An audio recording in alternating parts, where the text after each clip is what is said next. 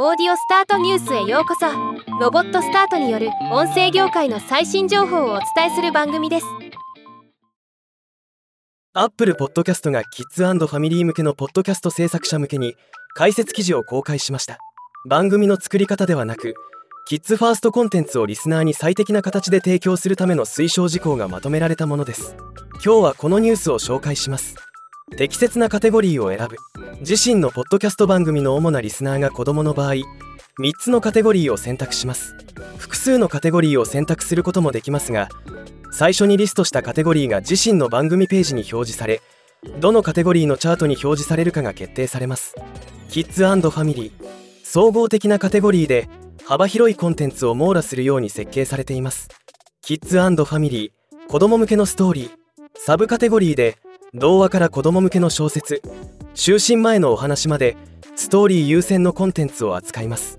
キッズファミリー教育サブカテゴリーで子供たちが新しいことを学ぶのに役立つコンテンツを扱います。キッズファミリー子育て。子供向けではなく親が主なリスナーのコンテンツのためのサブカテゴリーになっています。キッズファミリーペットと動物。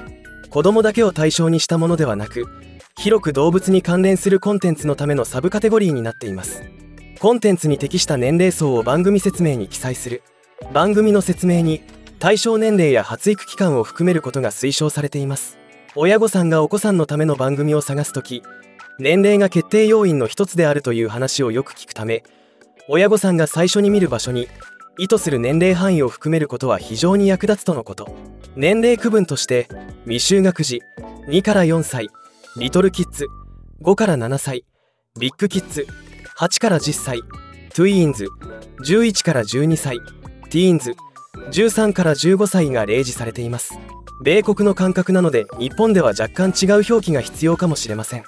explicit タグの使用番組制作者は番組やエピソードに露骨な内容例えば冒涜的な表現子供にふさわしくない内容などが含まれる場合 explicit タグをつける責任があります。 explicit タグでフラグを立てることで子供が聞くコンテンツでないことがわかるようになります。また Apple Podcast はタイトルや説明文に含まれる露骨な内容を指す特定の言葉を自動的に検閲するため番組制作者はタイトルや説明文などのメタデータに含まれる言葉を完全にスペルアウトされている必要があります。キッズファミリーページのキュレーション方法。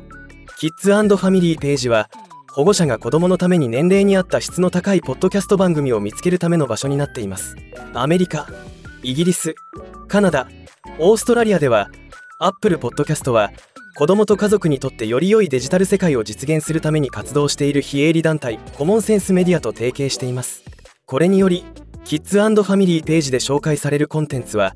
コモンセンスメディアの専門家と共同でキュレーションされており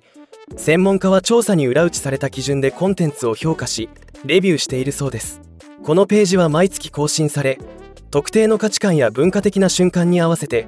新しい番組やおすすめのエピソードが紹介されているとのこと。日本ではアップル単体でキュレーションをしていると考えられます。ということでキッズファミリージャンルのポッドキャスト